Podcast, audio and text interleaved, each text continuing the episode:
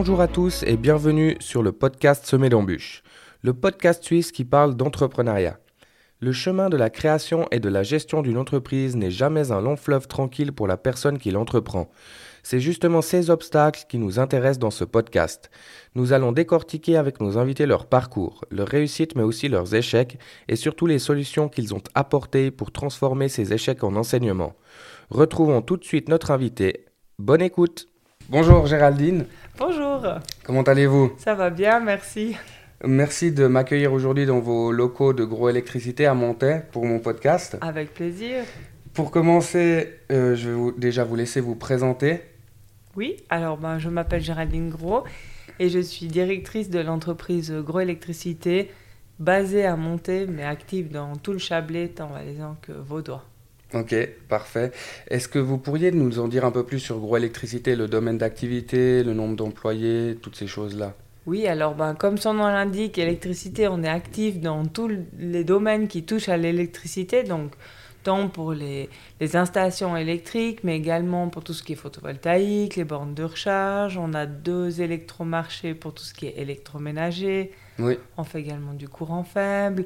Donc on est vraiment actif euh, dans, tous les domaines liés et qui gravitent autour de l'électricité.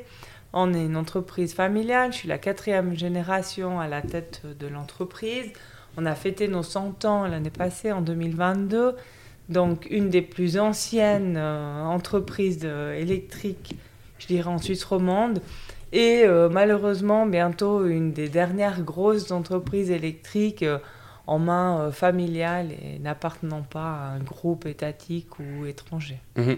Parce que là, vous me disiez avant que c'était la quatrième génération, hein, c'est juste Oui, tout à fait. C'est mon arrière-grand-père qui, qui a créé, qui a fondé l'entreprise au début des, années 1900, c'était un autodidacte, hein, parce que c'est clair qu'il a domestiqué l'électricité. Hein. Oui, c'était les tout débuts. Voilà, il a, il, a, il a fait en sorte que l'église de Monté passe des chandeliers euh, aux ampoules, donc euh, voilà. D'accord.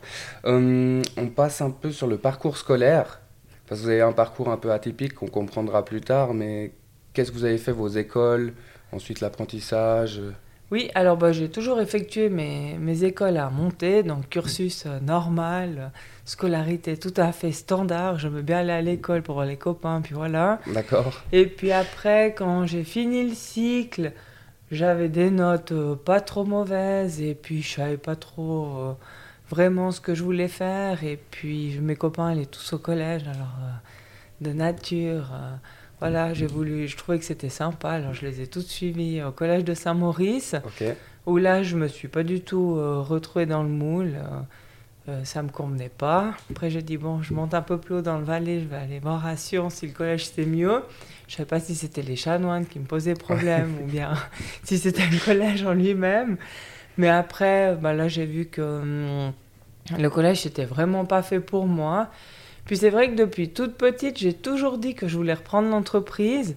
Mais c'est vrai que même en sachant ça, euh, à 15 ans, c'est quand même euh, difficile de, de, savoir vraiment sous quelle forme et quoi, comment. Mhm. Donc après, quand j'ai décidé d'arrêter le collège, là, je suis partie, enfin, je suis revenue à monter pour, euh, pour faire finir l'école de com. Donc avec une maturité commerciale, avec un stage MPC. À l'époque, ça s'appelait comme ça. Donc là, j'ai fait mon premier stage d'une année au sein de l'entreprise où là, ben, j'ai pu voir un petit peu euh, comment ça, ça fonctionnait, déjà mettre un peu en place des choses. Mhm. Et puis après, je suis partie euh, en Angleterre, j'avais envie d'apprendre l'anglais.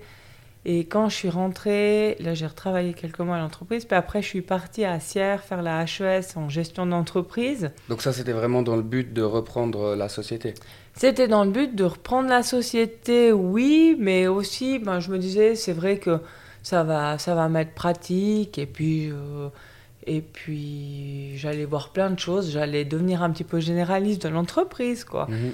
Mais c'est vrai qu'à la, à la fin des, des trois ans, puis euh, quand j'arrivais à la, à la fin de mon bachelor, je me suis quand même aussi dit que j'avais peut-être envie d'aller faire une expérience ailleurs. Et puis, c'est vrai que j'avais plein de copines qui allaient faire de l'audit. Moi, j'aimais bien le marketing. Et puis, on avait envie d'avoir un prétexte pour se tailler de la maison. Donc, on se dira, ah, pourquoi je ne trouverais pas un job sur euh, Lausanne ou Genève ou je ne sais où.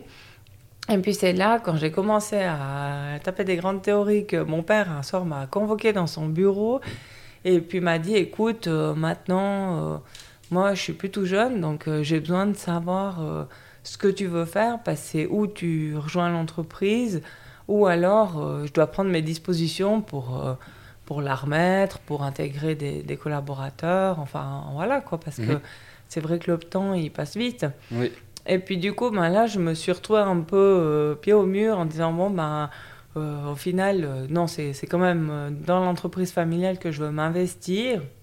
Et puis, ben, avant, à la place d'aller m'acheter des tailleurs pour aller faire des entretiens dans des grandes boîtes internationales, et ben, j'ai été chez Landy m'acheter une paire de salopettes.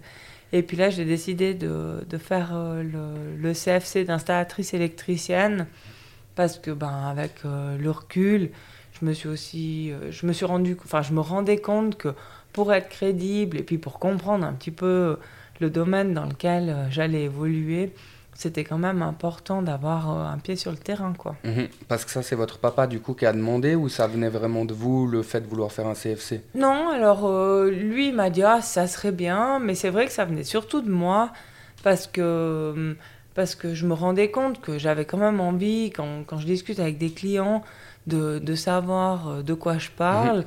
Et puis en plus de ça, même par rapport aux collaborateurs, c'est vrai que d'arriver dans une entreprise, peut-être la fille à papa, je pense que d'avoir été sur le terrain, d'avoir mis la salopette, d'avoir fait de la gaineuse, du marteau-piqueur, ça ça m'a un petit peu rendu plus crédible face euh, aux yeux de certains. Mhm. Et puis, ben, des fois, ça, ça m'est encore pratique. Ou si on me dit, ah ouais, j'ai mis tant de temps pour faire ça, ben, le fait d'avoir de l'avoir fait moi-même, je me rends compte si c'est crédible ou bien pas. Mhm, d'accord. On peut pas, on peut moi me la faire à l'envers.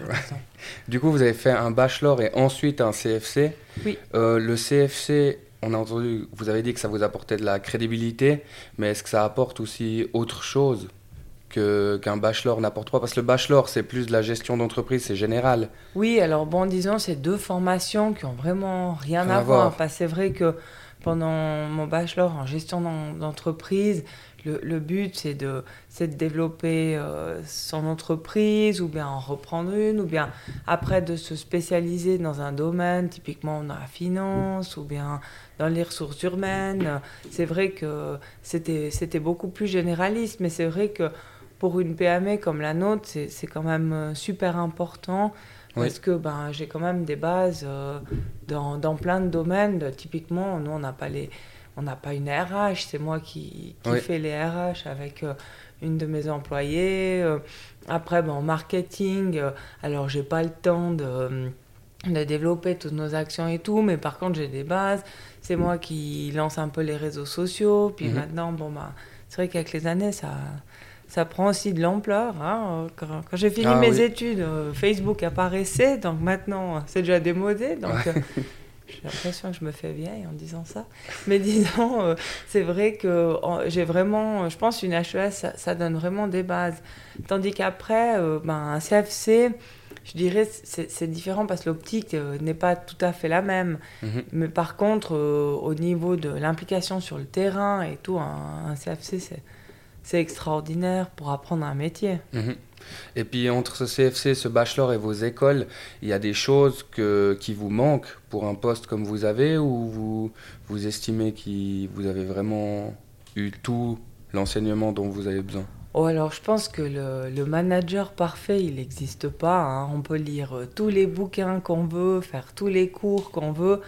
Déjà, je pense honnêtement que d'être manager, c'est on a le caractère ou on ne l'a pas. C'est est-ce que est-ce qu'on arrive à supporter le, le poids des responsabilités? C'est clair qu'il y en a qui ont fait des brillantes études, mais qui n'arrivent pas à dormir la nuit euh, dès qu'il y a moins de soucis, une contrariété. Ben, souvent, il y a des imprévus. Euh, c'est vrai qu'il y a des caractères où on n'arrive pas à être souple, et puis peut-être que aujourd'hui j'avais prévu de faire ça, ça, ça, puis qu'au final j'ai rien fait de tout ça parce que j'ai eu plein d'autres choses à régler. Et puis c'est vrai que c'est ça un petit peu qui fait euh, le patron. Après, ben, il y a tout l'aspect humain où, où nous, on est 80 collaborateurs, et ben, c'est 80 histoires différentes, 80 relations de travail différentes. Et puis, ben, ça, c'est pas tous les jours facile à, à gérer, quoi. D'autant plus avec les, les, générations qui, qui avancent. Euh, c'est vrai que ben, des fois, avec mon papa, on, on parle de ça, et puis, ben, lui, maintenant, il a, il a passé 70 ans, c'est vrai qu'il il a fait partie de l'époque, je dirais, de ces, ces patrons, euh, pas dictateurs, mais disons imposants et tout, où je pense le matin, il hurlait, enfin, disons, tout le monde le redoutait, c'était vraiment quelqu'un de charismatique. Mhm. et, et, je pense aujourd'hui qu'il serait à ma place les jeunes d'aujourd'hui, ils seraient tous loin parce que. Parce que Il n'y en a aucun qui supporterait. Voilà, c'est différent. comme. Ça évolue, quoi. Enfin, mhm. ça évolue sais pas si c'est de l'évolution, mais disons, les temps changent. c'est ça. Donc à l'école, il n'y a rien que vous auriez aimé qu'on vous apprenne en plus C'est une question que je pose parce que moi, j'estime qu'on devrait apprendre, par exemple, à faire de la comptabilité. Alors peut-être pas dans les écoles primaires, mais plus tard, je trouve que de savoir faire un budget ou comme ça, ça pourrait mm. aider. Oui, ouais. Alors c'est vrai que je pense que c'est compliqué dans le sens que que chaque entreprise est différente et puis c'est quand même toujours quand on se retrouve euh, seul devant notre ordinateur ou devant sa place de travail qu'on se dit bon ben voilà maintenant je dois me démerder mhm. et puis euh, qu'est-ce que comment je fais? Et, et puis ça ben c'est difficile dans une école de de, de l'apprendre après je pense qu'il n'y a, a, aucune formation idéale moi, je vois par exemple, j'ai des contremaîtres qui sont au niveau technique, qui sont des gars mais extraordinaires, qui adorent leur métier et tout, qui ont des papiers, qui, fait, qui pourraient avoir une entreprise, mhm. mais je dois toujours batailler avec eux pour qu'ils me fassent des factures. Et puis je leur dis toujours, mais mon gars, si, si tu avais une entreprise et puis que tu n'envoies pas de factures, c'est bien joli de faire des offres et des projets, mais au bout d'un moment, l'argent, il doit rentrer. Bien sûr. Et puis, ben, de l'autre côté... Euh, bah, moi, j'ai une formation plus, euh, je dirais, administrative, et puis bah, en technique, j'ai des lacunes. Enfin, après, c'est vrai que les, la formation parfaite, je pense pas qu'elle existe. Après, mm.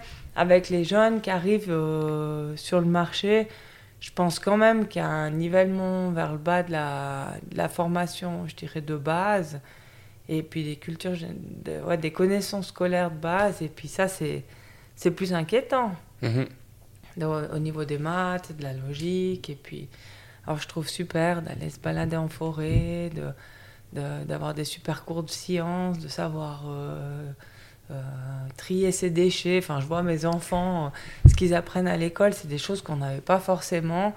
Mais après, je me dis que les, bases scolaires, elles doivent quand même toujours demeurer. Puis on voit, nous, on a des tests d'aptitude pour les, pour les jeunes qui viennent se présenter. Ça fait des années qu'ils existent.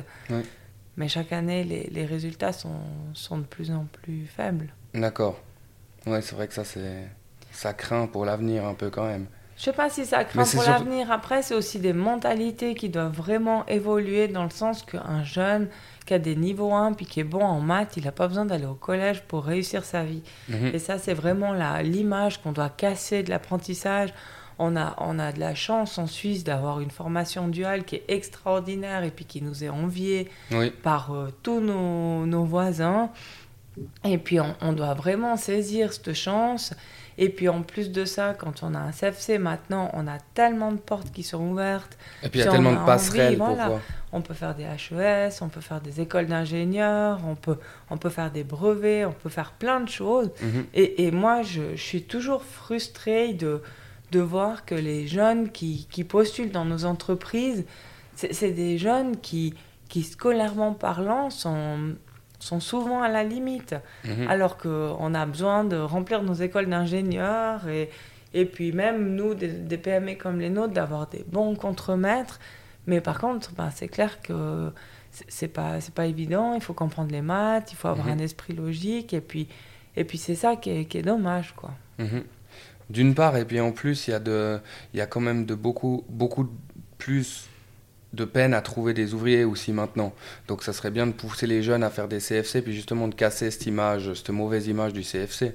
Tout à fait. On dit souvent que dans les ORP, il y a plus d'universitaires au chômage que, que de gens dans la construction. Moi, je vais souvent dans les, dans les cycles pour euh, présenter un peu nos métiers et je leur dis, mais un électricien au chômage qui a envie, enfin un électricien qui a envie de travailler, j'en connais pas. Parce qu'on en recherche et puis il y a tellement de possibilités et, c'est vrai que c'est dommage. Quoi. Mhm. Ok. Bon, je crois qu'on a fait un peu le tour du parcours scolaire. Euh, si on en vient plus sur la, votre vie active, maintenant, comment se passe une journée type ici, chez vous? Alors, euh, pour vous, bien sûr. Pour moi, la journée type, ça, ça dépend si on parle que de l'aspect euh, entrepreneur ou l'aspect entrepreneur et maman. Ah, vous pouvez parler des deux. Que, parce que bah, c'est clair que je suis maman de, de, deux jeunes enfants qui ont 10 et 8 ans et qui sont du coup euh, pas forcément encore euh, autonomes, même si ça, ça, vient de mieux en mieux. Mais disons, ben, j'arrive au bureau à 6 h le matin et puis je, je de 6 h à 7h30, ben, je, je prépare un peu les, les différents euh, fiches de travail, les, je regarde les dépannages qu'on doit, ou, enfin les diverses interventions qu'on a à faire durant la journée. Après, j'ai mes contremaîtres qui viennent enfin qui arrivent, où là, ben, on fait un peu de planning, euh, s'il y a un ou deux soucis, s'il y a un problème de bus, de personnel, enfin bref, mhm. on règle, les, je, dirais, je dirais les imprévus. Puis après, ben, à 7h30, je, j'ai, la, la chance d'habiter en, en, deux, en dessus de mon lieu de travail, mhm. donc euh, je peux vite monter à l'appartement pour vérifier que mes enfants sont en train de déjeuner, mhm. puis qu'ils ne sont pas restés endormis. Je peux leur faire un bec et puis ils partent à l'école. Et puis après, bah, c'est vrai que moi, je suis beaucoup au bureau. À, en fait, je suis un peu le chef d'orchestre de, de, cette grande entreprise. Donc, euh, je vais ben, euh, préparer des offres, je vais euh, regarder des factures. Ben, j'ai des plannings à faire pour le personnel. Après, ben, il y a toujours beaucoup d'emails à répondre. Dans les demandes de podcast. Voilà, entre autres. S'il n'y avait que ça, ça serait sympa. et, puis, et puis voilà, donc en fait, c'est vraiment en fait de faire le marionnettiste pour, que, pour satisfaire euh, les employés, la clientèle, et puis bah, faire en sorte que, que ça tourne, quoi. Mhm. Donc voilà, puis après, ben, la journée passe généralement très vite. et puis vers 5 heures, bah, encore avant à 4h30, 5h moins quart, j'ai les enfants qui arrivent, ils viennent me dire qu'ils sont là. Des fois, euh, ils font la dictée à côté de moi pendant que je suis encore au bureau. Après, ils peuvent remonter un peu. Puis après, ben, voilà, il faut rentrer à la maison, faire le souper, les mettre au lit. Puis très souvent, ben, je rallume l'ordinateur parce que on n'a pas assez souvent d'heures dans la, journée, pour tout faire. Mais c'est qu'après, quand on, quand on aime, on compte pas. euh, quelle a été votre première expérience entrepreneuriale? Je veux dire, quand vous étiez jeune, est-ce qu'il y a quelque chose qui a fait que vous vous êtes dit à un moment, moi je serai patronne. Alors je pense, bah ça c'est une question de, de caractère ou en fait euh, c'est marrant quand vous me posez cette question. Enfin la première image qui me vient c'est que même avec euh, mes amis d'enfance, j'ai toujours aimé organiser euh, des choses. Donc typiquement j'organisais mon anniversaire je leur organisais une chasse au trésor dans le quartier. Et puis en fait, moi, je restais chez moi à les attendre pendant qu'eux, ils allaient de poste en poste. Après, avec des copines, j'avais fait une chorale. Après, euh, un peu plus tard, euh, avec des copains d'enfance, on avait euh, mis sur pied la première Oktoberfest à monter. Mhm. Donc c'est vrai que j'ai toujours été quelqu'un qui aimait organiser, qui aimait le contact avec les gens. Et puis... Et puis c'est vrai que ça c'était, oui, c'est mon caractère quoi. Et, je pense que j'ai toujours eu un caractère de, de, leader. Et je dis pas que je pourrais pas travailler pour quelqu'un d'autre, mais disons, je pense que ça serait compliqué quand même. Surtout après avoir été sa patronne, je pense. Oui, après bon, c'est pas ce que l'avenir nous réserve. Hein. Peut-être qu'un jour j'aurai pas le choix, mais disons, c'est vrai que je pense que j'ai toujours eu un caractère de leader. Ouais. Mhm. Est-ce que vous avez eu des obstacles sur votre parcours? Alors, des obstacles, ben non, parce que je vais d'un côté, je vais me tirer une balle dans le pied en disant ça, mais c'est vrai que bah, j'ai eu la chance d'arriver dans un bateau qui était déjà en train de naviguer. Mhm. Euh, J'avais mon papa qui attendait, et qui comptait sur moi pour reprendre l'entreprise. Donc, euh, des obstacles, c'est pas comme si j'avais dû batailler avec euh, un concurrent qui voulait ma place et tout. Donc, ça, c'est clair que j'ai pas connu. Par contre, je dirais un- une sorte de forme d'obstacle que j'ai eu, ben, c'est c'est de me faire admettre et de, de me faire re- de, voilà, de prouver euh, ce que je valais auprès des employés. Mhm. Quand j'ai débarqué, bah, typiquement, il y en avait un, il était en fin de carrière, il avait été engagé par mon grand-père, Mhm. il a fait toute la carrière sous mon papa, et puis après, ben, j'ai été son apprenti euh, les derniers temps, et puis après, ben, je suis devenue sa patronne, et puis... Et puis on a, on a de la chance dans notre entreprise, c'est qu'on a beaucoup de, de collaborateurs qui sont là depuis des années. Mhm. Et c'est vrai que... C'est plutôt bon signe d'ailleurs. Alors c'est c'est bon signe, oui, mais c'est vrai que quand je suis arrivée, euh, je sais que certains ils se sont dit, ah mais celle-là elle débarque, euh, euh, qu'est-ce qu'elle nous fait caquer Mhm. et, et Mais le fait d'ailleurs que que vous ayez fait un CFC, ça n'a pas du tout changé cette optique-là. Alors, gens. ça a changé un petit peu, mais disons après, il, il faut quand même faire ses preuves et puis, et puis montrer que déjà, c'est pas parce que je suis la fille à papa que je suis comme mon papa, parce que Mhm. en- je pense que la pomme n'est pas tombée très loin de l'arbre, mais, mais par contre, on a quand même des sensibilités différentes et puis. Au niveau managérial, bon, on n'est déjà pas la même génération. Euh, Il y, a- y a plein de choses qui changent. Mais disons, c'est vrai que c'est, c'est, c'est plutôt de se faire admettre au niveau des, des employés pour dire, euh, alors oui, la, la, la solution pour arriver ici était un peu plus simple que, qu'une personne lambda. Mais par contre, si je suis là, c'est pas parce que je suis la fille d'eux, c'est que j'ai envie d'être là. Mhm. Puis j'ai envie qu'on, qu'on tire tous euh, à la même corde et puis qu'on fasse avancer le bateau ensemble. Mhm. D'accord. Quel a été votre plus grand accomplissement?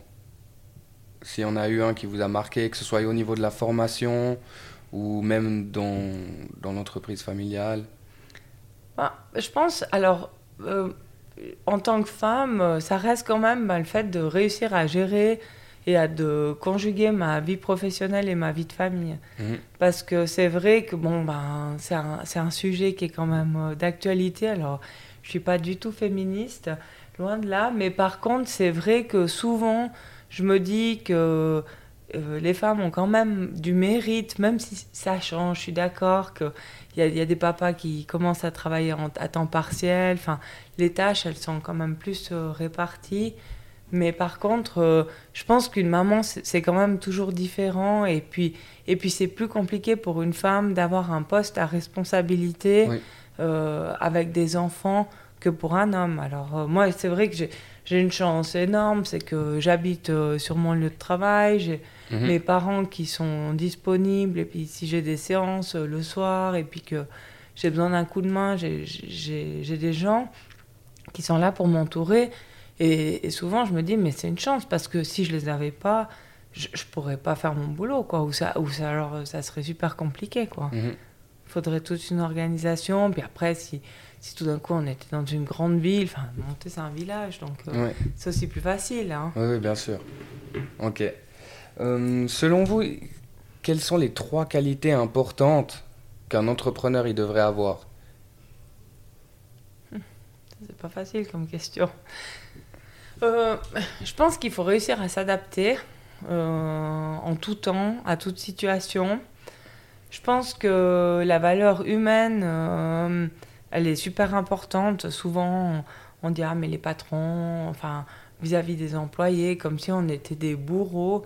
Et puis, je pense que les gens, ils se rendent pas compte que, que on fait peut-être euh, des fois plus de, dans le social, euh, Ouais. dans le bon sens du terme, hein, euh, que, que certains assistants sociaux, Ouais. mais que, mais comme je l'ai dit avant, 80 employés, c'est c'est 80 personnes différentes à gérer. Et, et je pense que ça, c'est c'est super important de bah, d'essayer de créer quand même un peu des liens avec ses employés et puis de, de les comprendre et puis ben, peut-être une situation qui va qui convient à l'un ne conviendra pas à un autre et puis voilà Mhm. en plus de nos jours on, on devient on est un peu obligé de devenir aussi plus souple hein, euh. Mhm. Bien sûr. et puis je pense qu'on a des modèles qu'on aimerait suivre et puis qu'on arrive euh, qu'on se rend compte que c'est pas possible quoi puis Mhm. après ben il faut aussi reconnaître l'échec parce que ben des fois on se plante et puis ben, c'est pas cool mais euh, c'est avec les échecs qu'on qu'on grandit puis qu'on Ouais. rebondit hein. Oui, je suis d'accord avec vous. Hum, quels vont être, vous pensez, les plus grands défis dans les dix prochaines années pour les sociétés de la- du domaine de la construction? Alors au niveau des défis, on aura beaucoup parce que ben déjà avec euh, cette génération euh, Y, euh, on en est encore à Y, hein, il n'y a pas encore Z, hein, qui arrive. ben, c'est vrai qu'on on voit que le travail n'est plus du tout euh, au centre et euh, des, occu- des préoccupations. Le bien-être, il devient de plus en plus important. ouais. Et puis, ben, c'est vrai que c'est compliqué, surtout dans la construction. Enfin, dans tous les métiers, c'est compliqué, mais dans la construction, on- typiquement, un électricien, il va dépendre de, de tous les corps de métier. Ouais. Donc, euh, quand on a un chantier, on peut pas commencer à dire au maçon Ah, euh, tu peux pas couler ton béton euh, demain parce que mon monteur, il a décidé que c'était euh, sa journée off. Et puis, alors après, ben, on peut toujours en mettre un autre, mais tout ça, ça engendre des coûts parce qu'on a une personne différente qui doit arriver sur un autre chantier, qui doit s'imprégner. Enfin, c'est toute une logistique, même à des véhicules.